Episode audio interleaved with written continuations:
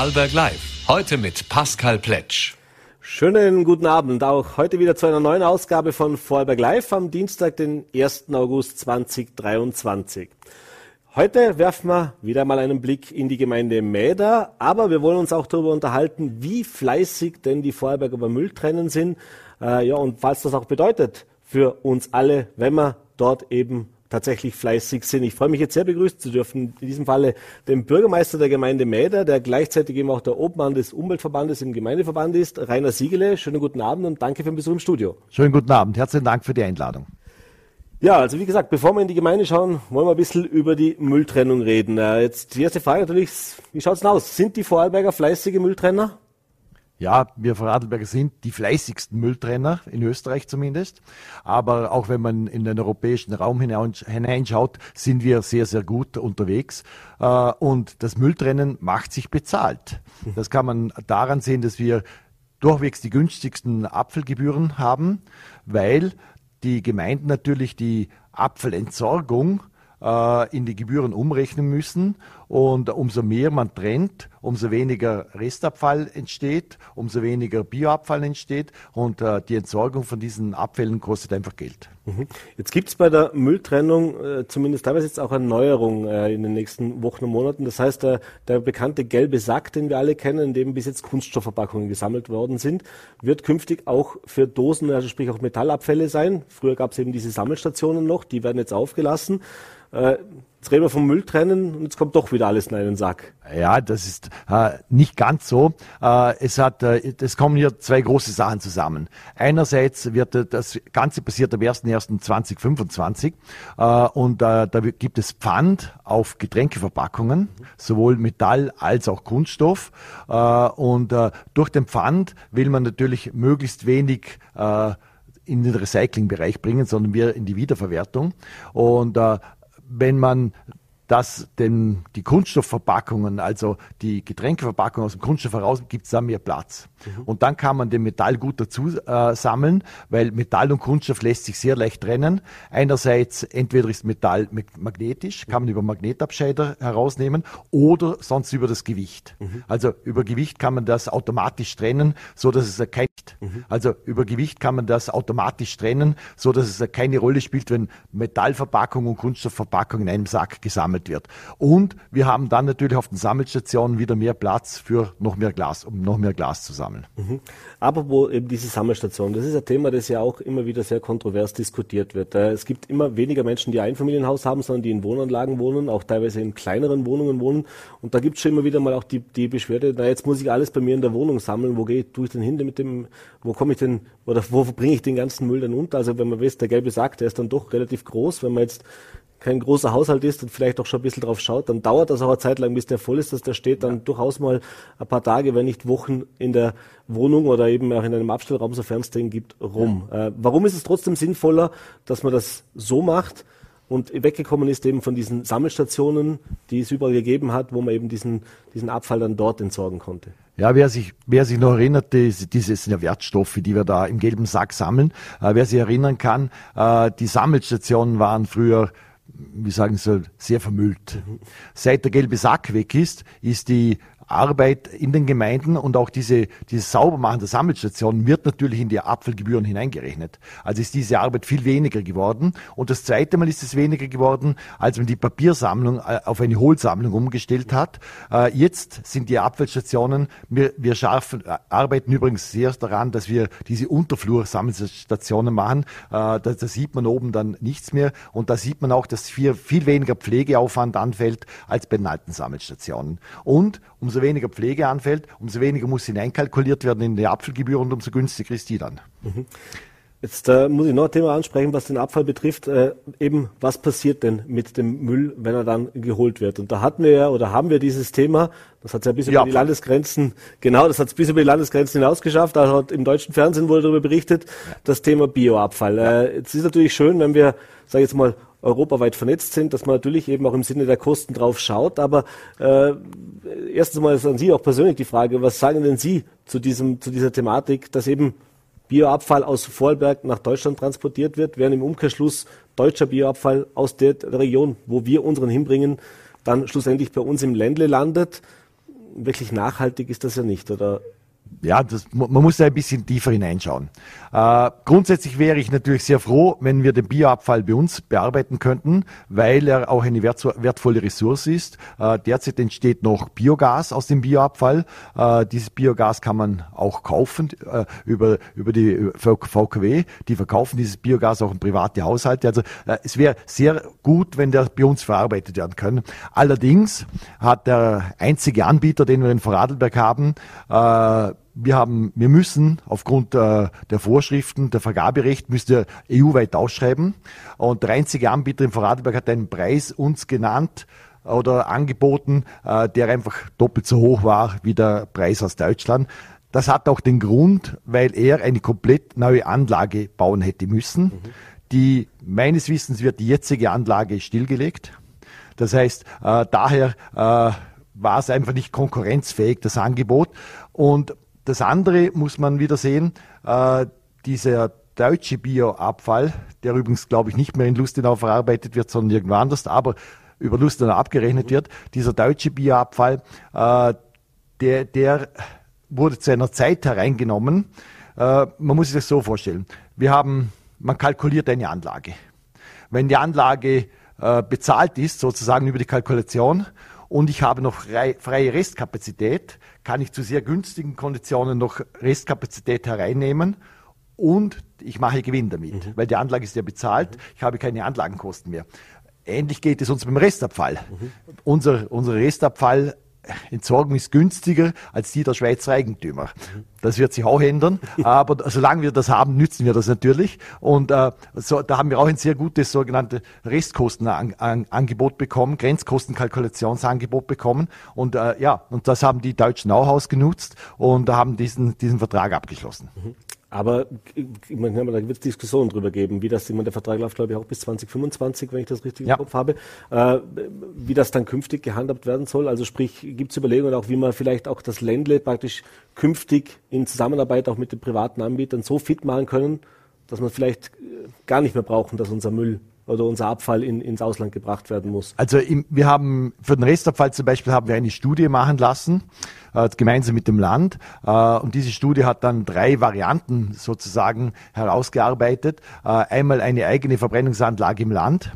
Äh, da gibt es zwei, sage ich einmal, äh, Punkte, auf die man sehr achten muss. Mhm. Das eine ist, wie ist der Transport möglich?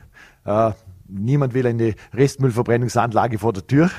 Das ist das eine. Und, und wie, wie komme komm ich da, vor der eigenen Tür, wie komme ich da hin? Das ist das eine. Das zweite ist, um Restabfall äh, kostengünstig äh, zu entsorgen, ist es wichtig, dass ich die Wärme, die Abwärme gut verwerten kann. Mhm. Und da gibt es eben leider wenige, die das ganze Jahr über genügend Abwärme brauchen. Einer davon baut jetzt selber eine Verbrennungsanlage. Und äh, das schränkt dann das noch einmal ein. Äh, die zweite Variante ist eine EU-weite Ausschreibung wieder. Dann wissen wir nicht, wohin da geht. Und die dritte Variante ist eine interkommunale Zusammenarbeit mit dem jetzigen Verwerter, mit der Verbrennungsanlage Bux. Mhm. Äh, da sind wir derzeit am, dran am Arbeiten, wie so eine Schiene aussehen könnte. Da, also eine interkommunale Zusammenarbeit funktioniert nicht. Ich liefere und bezahle, mhm. sondern ich muss Gegenleistungen bringen. Mhm. Das könnte sein, dass wir zum Beispiel Schlacke zurücknehmen, wie wir es jetzt aktuell auch tun. Da müssen wir entsprechende Schlacke-Deponien haben. Oder es kann auch sein, dass wir sagen, wir liefern euch den, den Müll dann, wenn ihr ihn gut verkaufen könnt, sprich im Winter. Mhm. Das heißt, da müssten wir ein Lager bauen, in dem wir den Müll über den Sommer lagern können. Das ist auch nicht ganz einfach, der muss dann verpackt werden und da gibt es dann Brandgefahren und lauter solche Sachen. Also es durchaus gibt einige Probleme, die da zu bearbeiten sind. Mhm. Das heißt, das ist ein Thema, das sich natürlich ständig weiterentwickelt, aber in erster Linie geht es da auch, wie bei allem anderen, darum, um die Abstimmung, die Absprachen äh, quid pro quo. Und Sie haben es gesagt, natürlich auch nicht ganz einfach, immer neue Standorte zu finden, denn da gibt es wahrscheinlich die größten Diskussionen. Ja, also, wir haben einige genehmigte Standorte zum Glück im Ländle mhm. und da muss man dann mit den Betreibern reden, ob man, ob man hier äh, zu entsprechenden Konditionen zugang kommt. Mhm. Vielleicht zum Abschluss dieses Themenblocks äh, rund um die eben äh, Mülltrennleidenschaft sozusagen der Vorarlberger. Sie haben es vorhin schon gesagt, das bringt uns allen was, weil es eben auch auf die Kosten sich auswirkt. Äh, Gibt es hier sozusagen Vorreiter, wo man sagt, in dem Bereich funktioniert es ganz besonders gut mhm. und es gibt andere Bereiche, wo es vielleicht noch Handlungsbedarf gibt, wo es deutlich Verbesserungsbedarf gibt, also sprich bei gewissen Müllsorten? Also man sieht ganz klar, äh, welches, welche Abfall- oder welche Wertstoffsorte am wertvollsten ist. Mhm. Glas funktioniert aus, ausgezeichnet, äh, Papier funktioniert gut, Metall funktioniert gut, Kunststoff am wenigsten gut. Also in der, in der psychologischen Wertigkeit der, der Leute sieht man ganz genau, dort, dort wo man sagt, das ist sehr wertvoll, da, das sammelt man gut und da, wo man denkt, ist nicht so wertvoll, ist eben die, die Sammelleidenschaft etwas geringer. Mhm. Aber auch das wird sich vermutlich spätestens, wenn es dann Pfand auf zumindest die Verpackungen gibt, äh, was, was ändern. Ähm, ja, dort hoffen wir, hoffen wir natürlich, dass dieser Pfand dann das Littering-Problem äh, uns äh, zum Teil abnimmt, äh, weil wir schon ziemlich einiges an Littering haben. Äh, wir machen ja zusammen äh, mit, mit den ganzen Gemeinden, mit der Wirtschaftskammer und mit anderen äh, diese jährliche Landschaftsreinigung und da sieht man einfach, was da an Mengen zusammenkommt. Mhm. Ja, spannendes Thema auf jeden Fall, das Sie da beschäftigt. Jetzt wollen wir uns aber natürlich, wenn wir Sie hier haben, auch noch um die Gemeinde Mäder und jetzt auch um Sie als Person natürlich ein bisschen unterhalten. Sie sind ja, oder vor einigen Monaten haben Sie Ihr 30-jähriges Bürgermeisterjubiläum sozusagen gefeiert. Äh, also 1993 Bürgermeister geworden. Ich habe dann in dieser äh, Laudatio praktisch auch gehört, äh, angetreten, um es vielleicht zwei Legislaturperioden zu machen, also so zehn Jahre war, der, versprochen damals, war, war, der, war der Horizont, äh, daraus sind jetzt mittlerweile 30 Jahre geworden. Und Sie haben in einem Interview gesagt, na, nach dieser Legislaturperiode soll auf jeden Fall Schluss sein. Also das heißt, jetzt ist genug. Äh, aber die Frage, die sich natürlich stellt, ist, äh, wenn man sie, wenn man so lange Bürgermeister einer Gemeinde ist, äh, vielleicht auch mal einsteigend, was hat sich denn so verändert über diese 30 Jahre in der Arbeit eines Bürgermeisters? War es vor 30 Jahren leichter, Bürgermeister zu sein, schwieriger? Äh, was sind so die Herausforderungen, die, die, die sich heute stellen, die Sie vielleicht damals nicht auf dem Radar gehabt haben oder eben auch weggefallen sind, mit denen Sie damals deutlich mehr beschäftigt waren? Ja, die Gemeinden sind gewachsen. Man hat mehr Personal. Äh, man braucht viel fachspezifischeres Personal. Also da hat sich einiges verändert. Früher musste man doch noch mehr Allroundler sein. Gerade das merkt man auch in kleinen Gemeinden, äh, wo der Bürgermeister noch alles selber machen muss. Also da ist es schon, schon sehr schwierig. Aber es hat sich durch sehr vieles verändert. Ich, äh, mein, mein Beispiel ist immer die Kinderbetreuung. Mhm. Als ich angefangen habe, hat, hat, hatte Mäder drei Kindergartentanten und drei Helferinnen. Mhm. Heute haben wir 42 Personen in der Kleinkinder- und Kinderbetreuung. Also äh, aufgeteilt auf etwa 35 Vollzeitarbeitsäquivalente, aber trotzdem sind 42 äh, Damen und Herren, die da arbeiten und äh, da sieht man schon, das braucht dann eigenes Personalmanagement und äh, viel mehr. Das ist das eine. Auf der anderen Seite äh, ist die Glaubwürdigkeit der Politik. Äh, der, der Schwund der Glaubwürdigkeit der Politik hält auch nicht von der Gemeinde ab. Mhm. Also früher, wenn der Bürgermeister etwas gesagt hat, dann war das war so. Das? Und heute, heute muss man das sehr gut begründen. Äh, das, ich, für mich ist das nichts Schlechtes. Mhm. Äh, Entscheidungsprozesse dauern deutlich länger.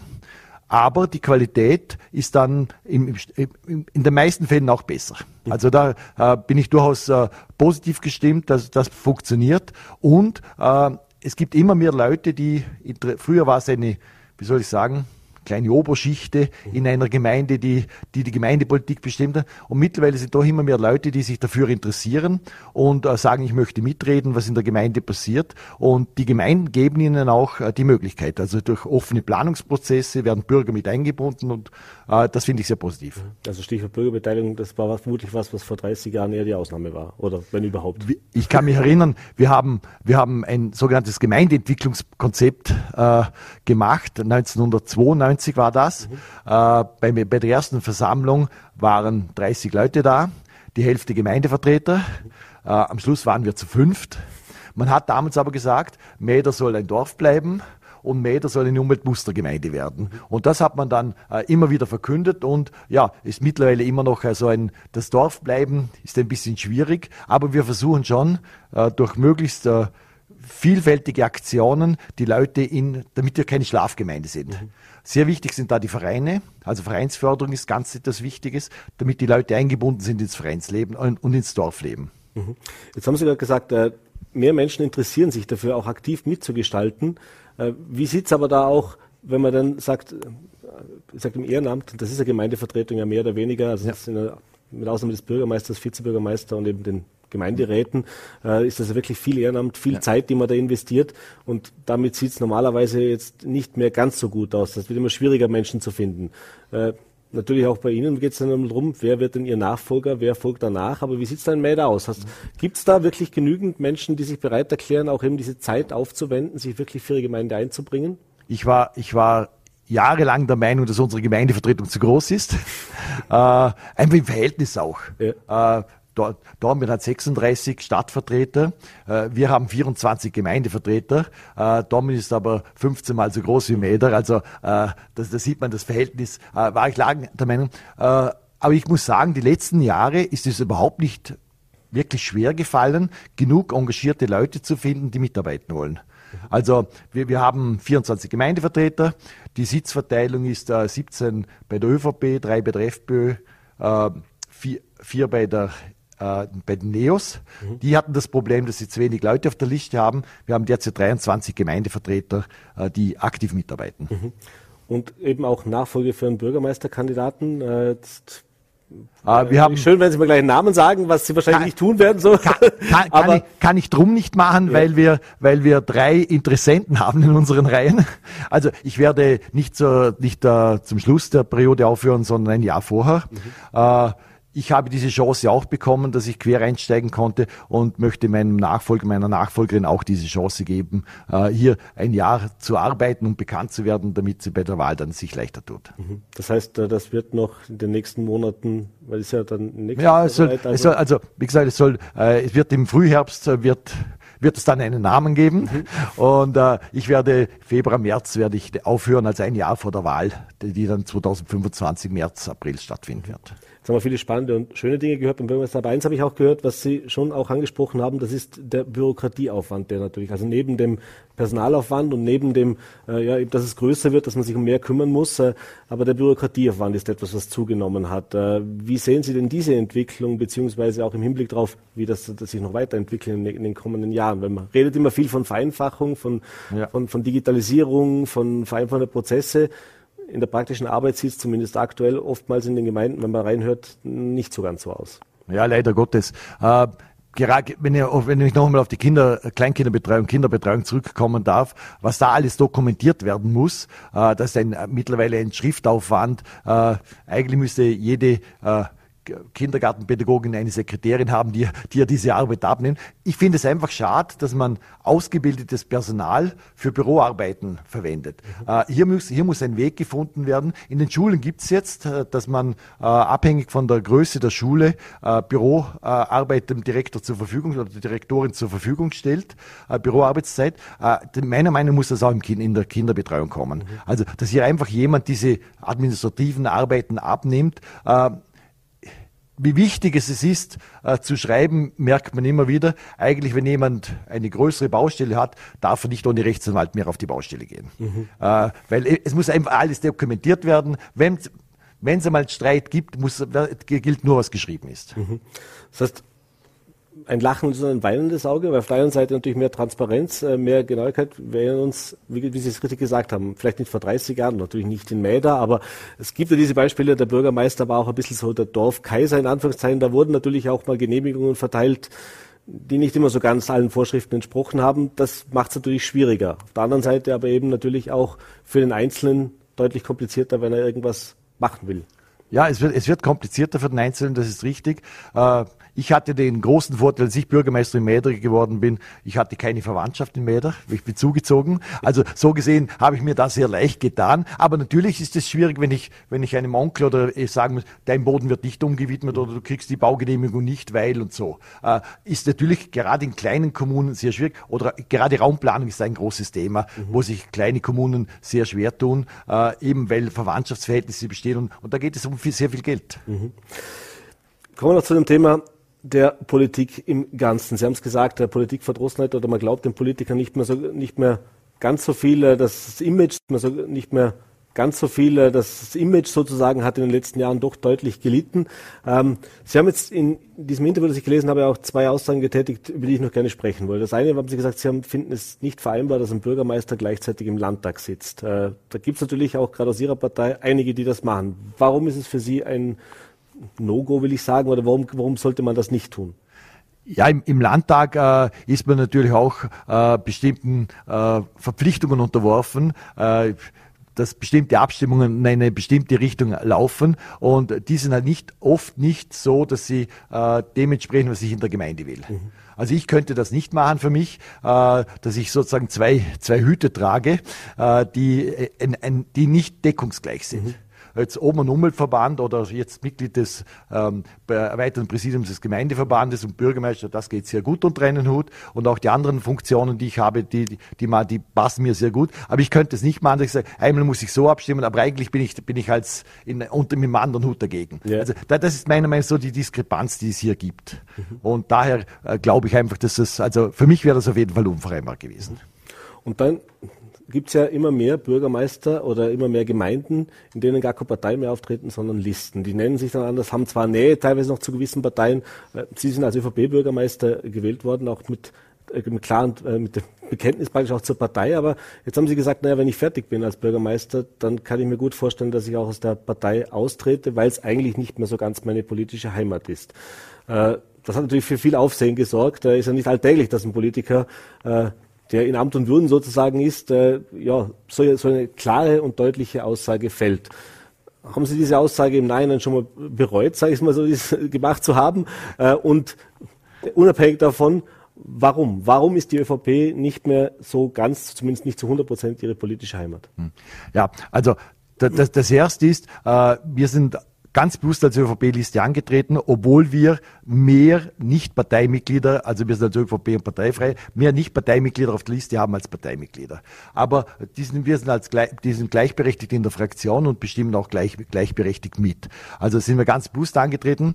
Äh, die ÖVP war zu 100 Prozent meine Heimat, sage ich einmal äh, so unter dem Josef Riegler, ökosoziale Marktwirtschaft, das ist doch etwas, für das ich lebe. Also das ist also sowohl wir, wir brauchen wir brauchen Wirtschaft, wir müssen aber schauen, dass es allen gut geht. Also dieses Öko, dieses Soziale muss äh, funktionieren und wenn wir die Welt weiterhin so drangsalieren, fahren wir sie an die Wand.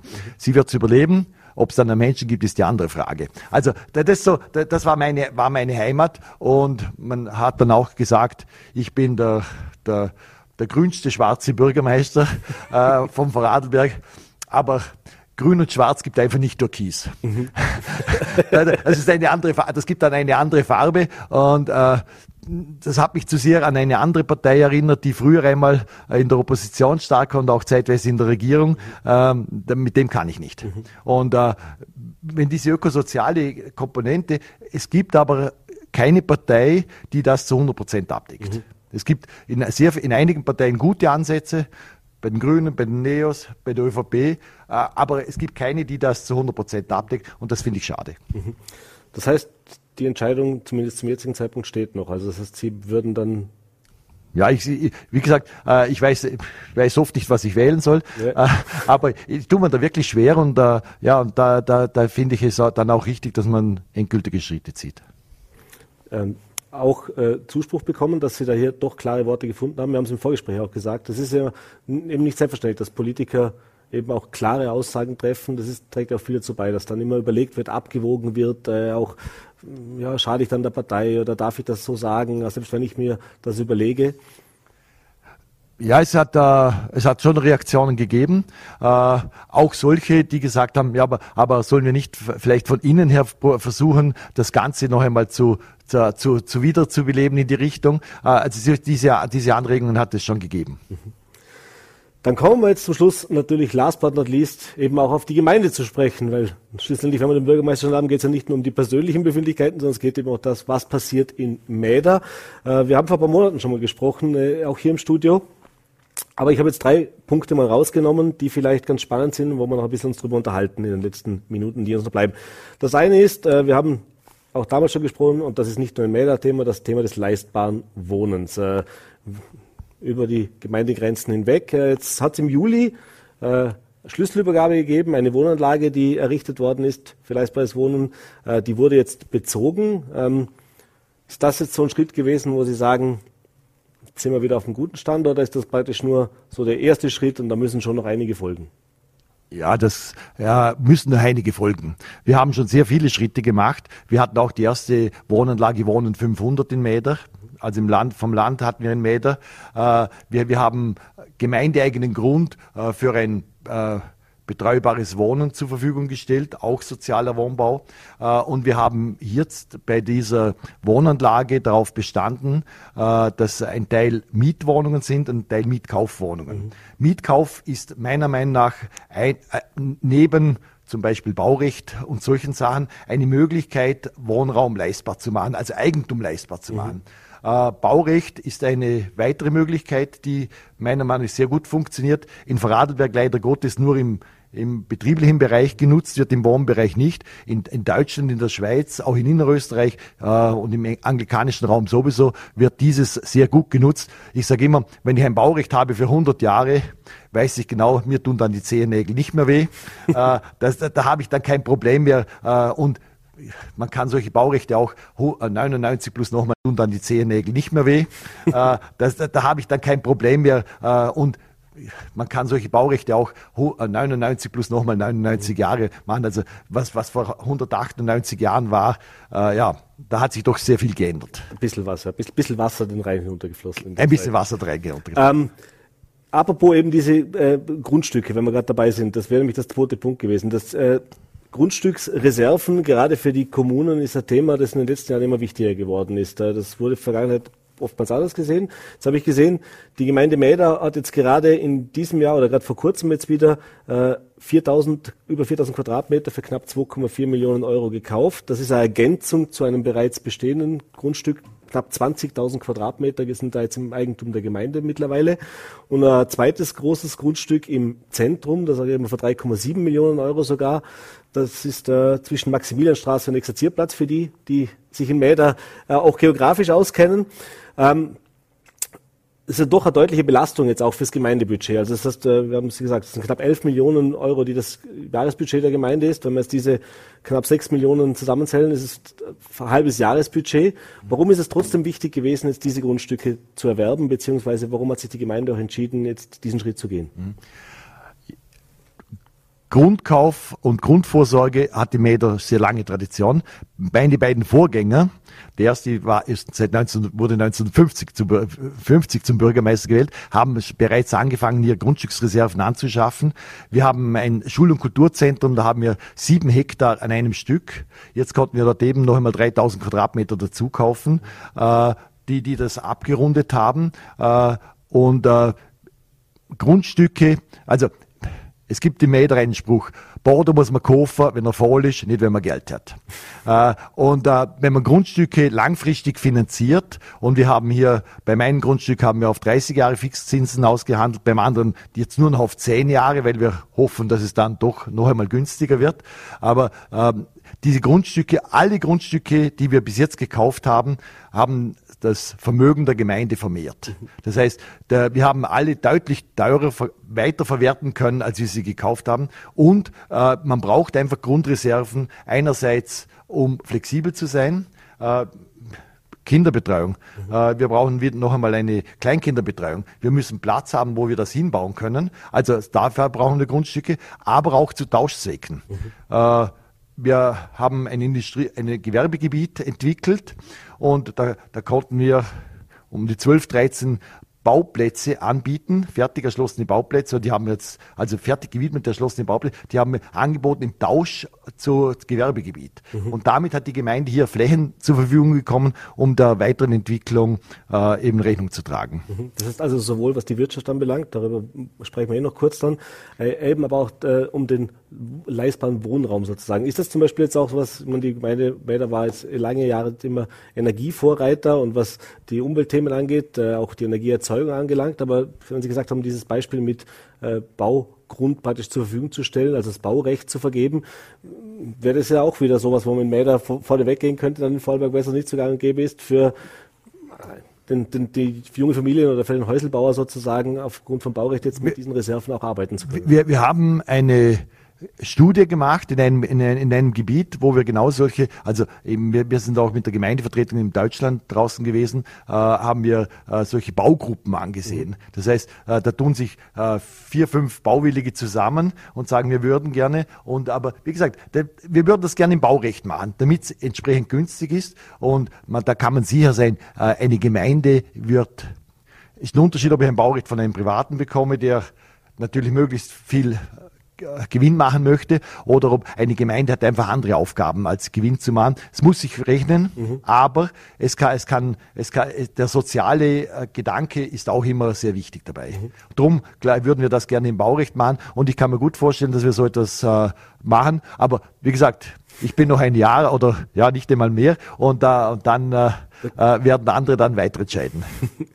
ähm, und dann bleiben wir jetzt noch bei der Wirtschaft. Sie haben es gerade erwähnt, äh, wichtig eben diese Grundstücke auch sind für Wirtschaftsansiedlungen. Wir haben es gerade gehört, in vor einigen Wochen der, ein großer Beschlägehersteller im Land, der sagt, naja, er muss jetzt sich in andere Bundesländer umschauen für Baugründe, weil A, die Auflagen, die Kosten zu hoch sind, aber natürlich auch die Grundstücksreserven nicht zur Verfügung stehen für diese Bauprojekte. In Mäder ist es jetzt gelungen mit der Dentaltechnik Amang Gierbach errichtet gerade aktuell seinen neuen Stammsitz in Vorarlberg in der Gemeinde Mäder.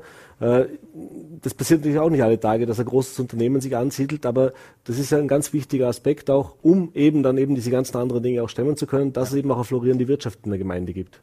Also Arbeitsplätze sind wichtig, auch wenn wir einen sehr gut funktionierenden Finanzausgleich haben. Das heißt also Gemeinden, die weniger eigene Steuern haben, wie zum Beispiel die Kommunalsteuer, äh, bekommen aus dem gemeinsamen Topf etwas mehr. Gemeinde, die, die sehr gute eigene Steuern müssen hier etwas zurückstecken. Also das ist das eine, also es wird etwas ausgeglichen, aber trotzdem sind Arbeitsplätze wichtig. Einerseits geht es um, um wohin muss ich fahren, das heißt, wenn ich, wenn ich hier sehr nahe bin, äh, hat die Mobilität weniger. Und das andere ist natürlich, äh, sind schon diese gemeindeeigenen äh, Einkommen wichtig, weil die Gemeinde damit etwas unabhängiger wird. Mhm. Und an mich ist man herangetreten, habe gesagt, hast du einen, hast du einen Industriegrund mit 25.000 Quadratmeter? Ich hätte, ich würde ich hätte einen, der das brauchen könnte, wir würden da eine, eine Anlage bauen. Ja, und dann haben wir innerhalb von zwei Jahren versucht, diese äh, 25.000 Quadratmeter sind dann nicht ganz geworden, aber äh, es waren 22.400 Quadratmeter, haben wir an einem Fleck zusammengebracht, damit dieser Betrieb hinbauen konnte und ist nämlich an für die kommenden Jahre dann eben auch, was Kommunalsteuer etc. angeht, äh, deutliche Verbesserung, auch was dann ja. sich aus Budget dann wieder aus. Das, das, eine sind die Kommunalsteuern, das andere ist natürlich auch der Baurechtsdienst, der da, da davon abfällt. Alles klar. So, jetzt sind wir schon am Ende der Zeit. Jetzt haben wir wirklich ein Querbeet gemacht. Aber ich bedanke mich, dass Sie sich die Zeit genommen haben. Bedanke mich für den Besuch im Studio. Alles Gute. Wir werden natürlich spannend, gespannt weiterverfolgen, spätestens dann im Frühherbst, äh, wie es weitergeht. Herzlichen Dank für die Einladung. Dankeschön. Schönen Abend. Ja, und das war's mit unserer heutigen Ausgabe von Vollberg Live. Bedanke mich fürs Dabeisein und wenn Sie mögen, sind wir morgen wieder für Sie da. 17 Uhr Voller TV, NRT und Ländle TV. Bis dahin einen schönen Abend.